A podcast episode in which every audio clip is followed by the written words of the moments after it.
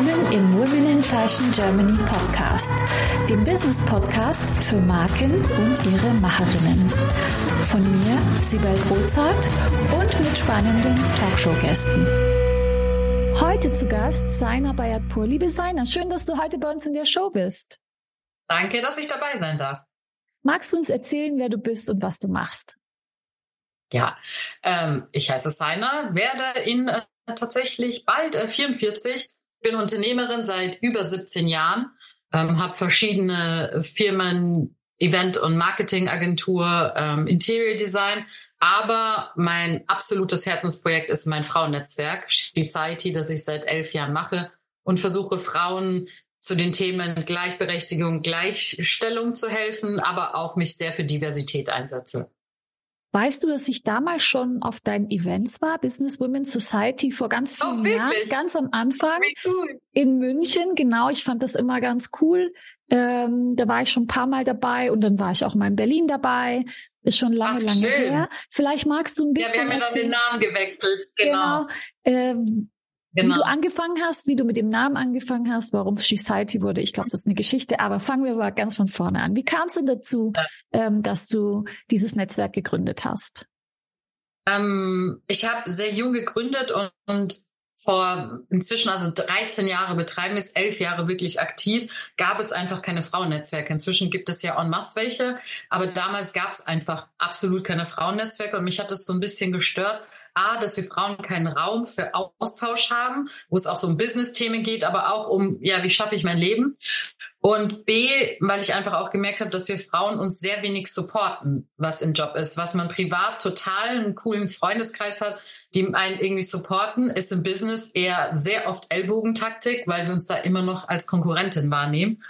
Und da ich immer ein sehr proaktiver Mensch bin, dachte ich, komm, reg dich, doch nicht über das Problem auf, finde eine Lösung.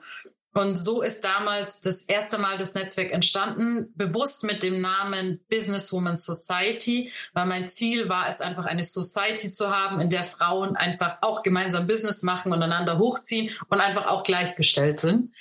Mit den Jahren hat es dann so eine Eigendynamik entwickelt und wir sind wirklich aus der Community herausgewachsen, die immer wieder gesagt hat, könnt ihr das machen und könnt ihr nicht in die Stadt kommen. Und das ist wirklich, da war nie ein Businessmodell dahinter.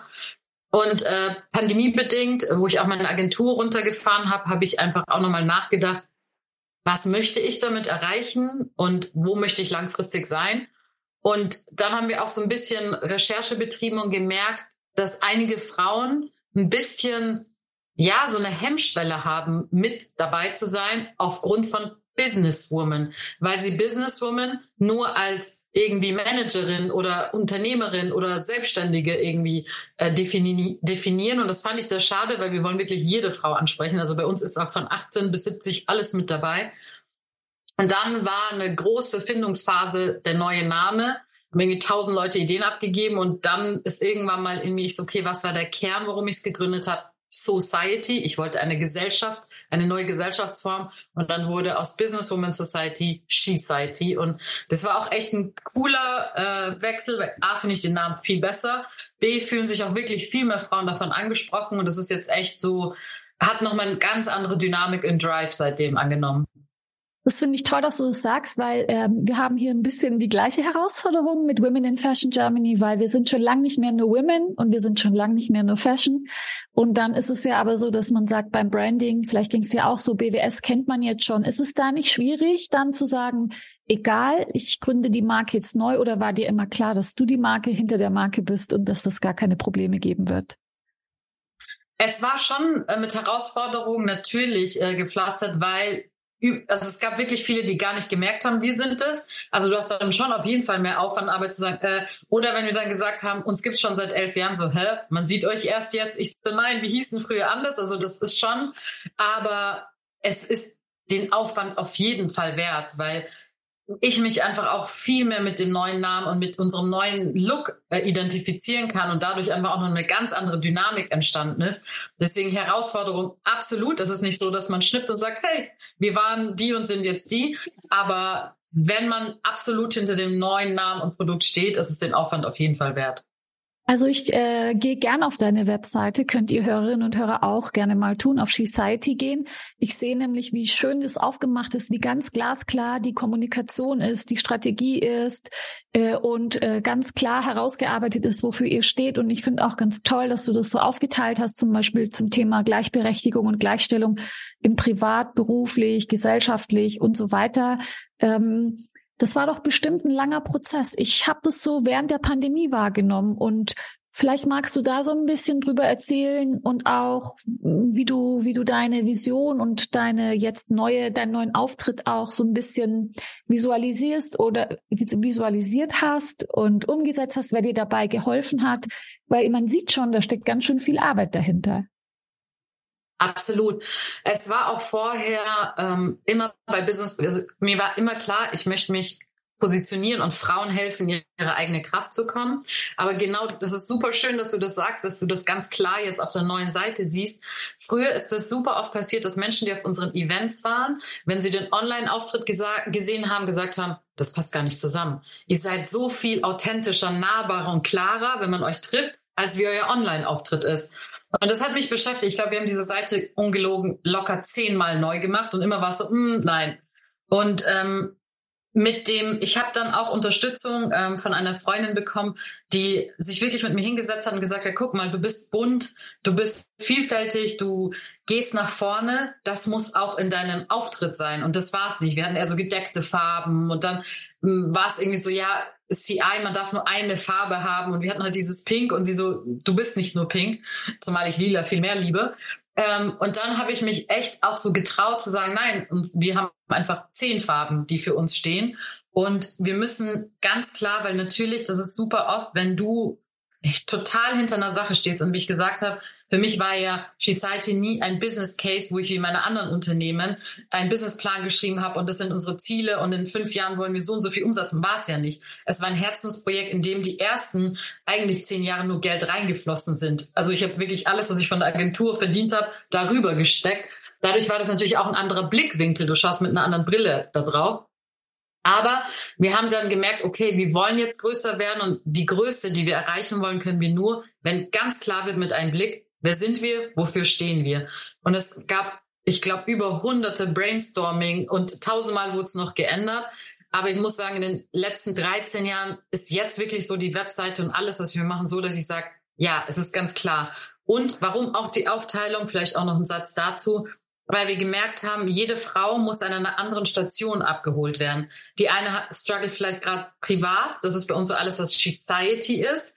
Dann gibt es aber natürlich im beruflichen Umfeld auch viel, das ist dann uns die Academy. Und dann wollen wir aber gesellschaftlich verändern und da wird es auch langfristig einen Verein oder eine Stiftung dazu geben, wo wir einfach auch merken, okay, da schreiben uns Frauen an, ähm, denen wir gern helfen wollen. Das können wir natürlich schwer, weil wir keine in dem Sinn großen Einnahmen haben. Alles, was wir einnehmen, geben wir wieder für Events und Academy aus. Und das ist jetzt so ganz klar die Kommunikation, aber es war wirklich mit tausendfachen Nachtschichten, mit Unis, mit denen wir Studien gemacht haben, mit ganz viel Expertinnen, die wir dazugeholt haben. Also es sieht dann immer so locker flockig aus, aber auch tausendmal die Resignation und mein, ich mache nicht weiter, ich kann das nicht mehr, ich schaffe das nicht, wie soll das funktionieren? Also es gab wirklich, glaube ich, gefühlt 20 äh, Mal den Ausbruch, wo ich gedacht habe, das geht keine Minute weiter, ich pack das nicht. Wahnsinn. Also ich muss äh, dir da widersprechen, man sieht schon ganz schön viel also man sieht schon, wie viel Arbeit dahinter steckt. Ich glaube, das ist schön. als Profi, weil also so eine glasklare Kommunikation muss man erstmal hinbekommen und es sieht auch sehr authentisch aus und alles, was du sagst, spiegelt sich auch auf der Seite wieder. Waren es dann Profis, die dir oder die Freundin, die dir geholfen hat, war das ein Profi? In welchem Bereich arbeitet sie? Was kannst du da anderen mit auf den Weg geben, die vielleicht auf dem gleichen Weg sind?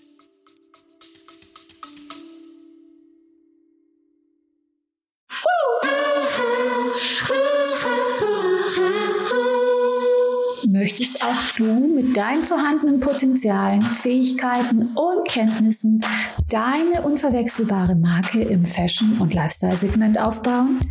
Ich helfe dir gerne bei der Gründung deiner eigenen Marke, biete dir meine Erfahrungen, meine Plattform und den Zugang zu meinem exklusiven Netzwerk.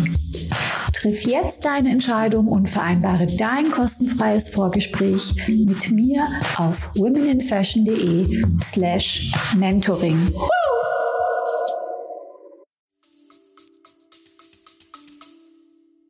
Also ähm, die das Rebranding gemacht hat, ja, Profi, die hat eine Werbeagentur. Aber was ich allen wirklich ans Herz legen kann, ist, ich habe mich auch selber wirklich reingefuchst in die Themen. Das heißt, die Webseite, die du jetzt so siehst, die habe ich selber gebaut. Ich kann inzwischen Webseiten bauen. War früher für mich undenkbar. Ich habe horrende Summen an Agenturen letztendlich äh, bezahlt und nie wurde es so, wie ich das mochte. Und jetzt ist es so, dass wirklich drei Leute aus meinem Team mit mir die Seite bearbeiten können. Das heißt, es ist schon auch wichtig, dass man als Firmeninhaber oder Selbstständiger auch wirklich sich mit der Materie auskennt. Weil jetzt natürlich gibt es Sachen, wo ich heute war auch wieder unser ITler da, ähm, weil wir nochmal ein Shop-System integrieren wollten. Das habe ich keine Ahnung, wie es geht, aber ich lasse es nicht machen. Ich hole mir jemanden, von dem ich es lerne. Weil das ist einmal Invest und danach kann ich selber. Und das ist, glaube ich, ganz wichtig, einfach auch die Kontrolle und das Know-how und Wissen selber zu haben, anstatt es immer nach außen zu geben. Und das war der Game Changer. Also ich habe mir Profis geholt, von denen ich gelernt habe, nicht Profis geholt, die das gemacht haben. Das ist ein ganz großer Game Changer gewesen. Das finde ich gut, dass du das sagst. Ich bin auch so eine, die dann selber Hand anlegt irgendwann und dann denke ich mir, warum mache ich das? Ich dann habe ich keine Zeit für andere wichtige Dinge. Ich vielleicht war es ja bei dir auch so, dass da die Pandemie dann ein bisschen geholfen hat, weil man dann einfach ein bisschen Total. mehr Zeit hatte. Aber Total. was kann man denn schon gut delegieren, wovon man selber keine Ahnung hat? Also es ist immer gut, wenn man sich so ein bisschen reinfuchst und mitarbeitet und mitdenken kann und dann weiß man auch, worauf es ankommt und dann kann man es einfach auch besser delegieren und weiß, wovon Total. man spricht und das Ergebnis ist einfach deutlich besser. Ist so, oder? Absolut, absolut. Delegieren ist auch wichtig, weil sonst bleibt man, so weiß man auch, okay, das, also ich habe generell in meinen gesamten Firmenstrukturen, egal was ich gemacht habe, und ich hatte wirklich sieben unterschiedliche Firmen zu der Peakzeit, jeden Prozess einmal selber durchlaufen. Warum? Weil ich nie etwas erwarte, was ich selber nicht bereit bin zu leisten oder selber auch nicht verstehe und kann. Weil das ist super schwierig, finde ich, jemand zu sagen, das musst du in fünf Stunden schaffen, wenn du nicht weißt, ob es in fünf Stunden machbar ist. Dadurch aber, dass ich das selber gemacht habe, ich habe dann immer noch zwei Stunden on top, weil ich in Film einfach natürlich, wenn es dein eigenes Unternehmen ist, gibst du nochmal mehr Gas. Aber ähm, es ist wichtig, einfach Abläufe wirklich zu kennen. Und dann kann man auch viel besser delegieren, weil man auch nicht enttäuscht wird und auch die richtige Erwartungshaltung hat. Stimmt, genau. Und jetzt, äh, weil du gerade sagst, Unternehmen und frühe Unternehmen und am Anfang hast du gegründet ohne Businessplan. Ist es jetzt ein Business Case geworden? Hast du da was geändert dran oder bleibt das für dich eine Initiative? Es bleibt eine Mischung. Es ist eine Initiative, aber was ich auch gerade das letzte Jahr für mich verstanden habe, ich darf damit auch Geld verdienen und ich muss da nicht ständig Geld reinstecken. Weil das, das war auch, irgendwann mal geht sie an die Substanz, weil ich war dabei, nur noch Aufträge anzunehmen, um das letztendlich, was ich karitativ mache, zu finanzieren. Aber es gibt so viel Fördermittel und so viel, wo man, und wir bieten ja auch einen Benefit. Also ein Aussteller bei uns, der bezahlt, hat ja auch wirklich einen Mehrwert in Form von Marketing und Reichweite und äh, Sales und Neukunden. Deswegen, da durfte auch in meinem Kopf nochmal ein, eine Transformation stattfinden, zu sagen, du darfst was Gutes tun und du darfst damit Geld verdienen, weil wenn ich nicht mehr mit etwas anderem Geld verdienen muss, um das hier machen zu können, habe ich auch eine ganz andere Energie und eine ganz andere äh, letztendlich äh, Zeit, um mich der Sache zu widmen. Und deswegen ja, es ist immer noch nicht so, dass wir wie bei meinen anderen Unternehmen einen wirklichen Businessplan haben und sagen, bis da und dahin müssen wir da und dahin skaliert haben, das nicht. Aber wir haben auf jeden Fall einen Plan, wo wir sagen, okay, unsere Fixkosten müssen sich definitiv tragen. Ich kann nicht ständig von einer anderen Firma da äh, von meinem äh, Geld reinfließen lassen. Und insofern, ja, ist es jetzt schon viel mehr ein Business Case, als es war.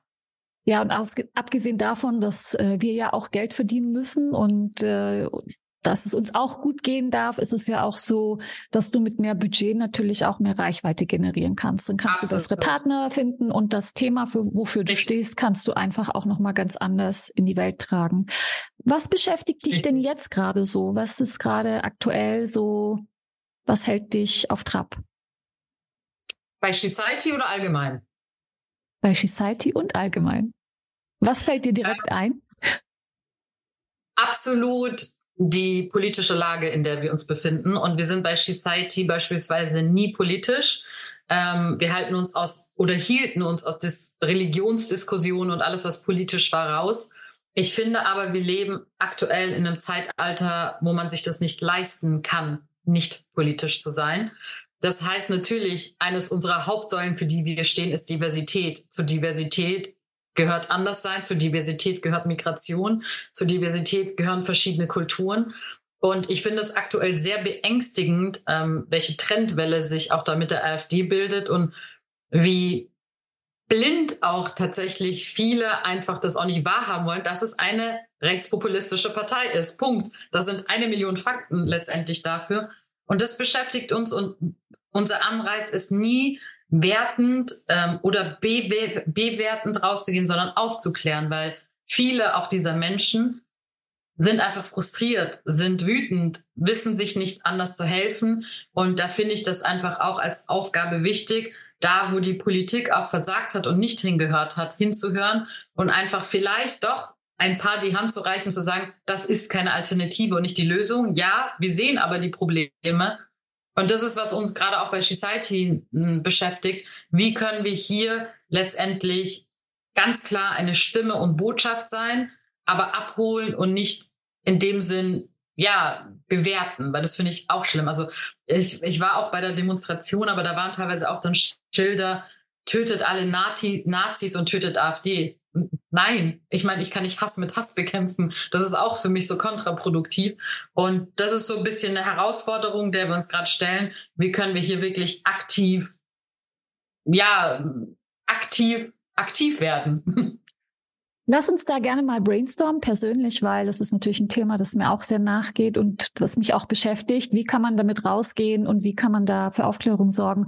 Und wie kann man auch einfach Stellung beziehen und sagen, ich, also nicht mit mir oder ich möchte mit dem Thema ähm, nicht in Verbindung gebracht werden oder wie soll ich sagen, aufklären. Aufklären ist eigentlich das Wichtigste, aber auch Stellung beziehen und sagen, äh, ist nicht meins. Und, und das aber so, dass man eben nicht den anderen auf die Füße tritt, weil wir sind nun mal eine Demokratie und es soll es aber bitte auch bleiben. Absolut, aber wo ich versuche, zu einen Appell letztendlich zu richten und auch zu animieren, ist, und das ist auch ein bisschen schwierig, weil die, wenn man auch postet, wenn man etwas Reichweite hat, sind natürlich auch einige gute Kommentare drunter, die das Ganze befürworten, aber es ist ja auch, sage ich mal, genau dieser frustrierte Wähler, der drunter dann seinen Senf abgibt. Und ich gehe mit denen, wo ich das Gefühl habe, hm, da ist Hopf und Malz nicht verloren, in eine konstruktive Diskussion, weil ja, äh, da ist viel letztendlich, wo man wo man diskutieren kann. Aber es gibt auch Kommentare, wo ich einfach lösche, weil ich mir denke, immer noch mein Kanal, das will ich da nicht drauf haben. Aber wo mein Appell ist, wirklich trotzdem laut zu sein, weil ich rede mit ganz vielen Freunden die sagen, ja, wow, absolut recht und toll, dass du das machst. Ich traue mich das ja nicht, weil ich habe keine Lust auf diese Kommentare. Und das finde ich super gefährlich. Und letztendlich ist das dann oft der Spiegel einer Gesellschaft, wo man nur diese Negativkommentare sieht, weil die, die was Positives beitragen, meistens sich nicht die Mühe machen oder die Zeit nehmen oder den Mut haben, das dahin zu schreiben, weil sie genau eben nicht diese Hasskommentare dann wollen. Ja, und das, das wäre auf jeden Fall für mich wichtig zu sagen, bitte werdet laut, weil irgendwann mal ist es zu spät, laut zu sein. Irgendwann mal ist es zu spät zu sagen, oh, hätte ich mal.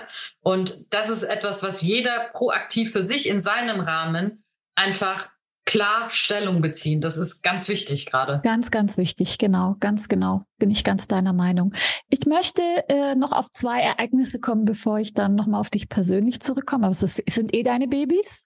Äh, als nächstes ja. äh, kommt nämlich bald ein Buch von dir aus, äh, raus. Steh auf und leuchte heißt das. Magst du dazu kurz was sagen?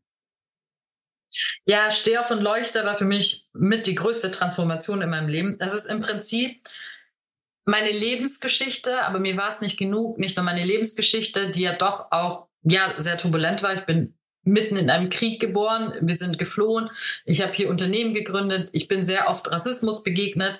Mir war es wichtig, nicht nur meine Geschichte zu erzählen, sondern dem Leser und der Leserin letztendlich auch meine Erfahrung und meine Tipps und Tricks mitzugeben. Deswegen ist nach jedem Kapitel ähm, auch eine psychologische Erklärung. Ich habe Psychologie im Nebenfach studiert, deswegen wollte ich da auch das Wissen letztendlich weitergeben.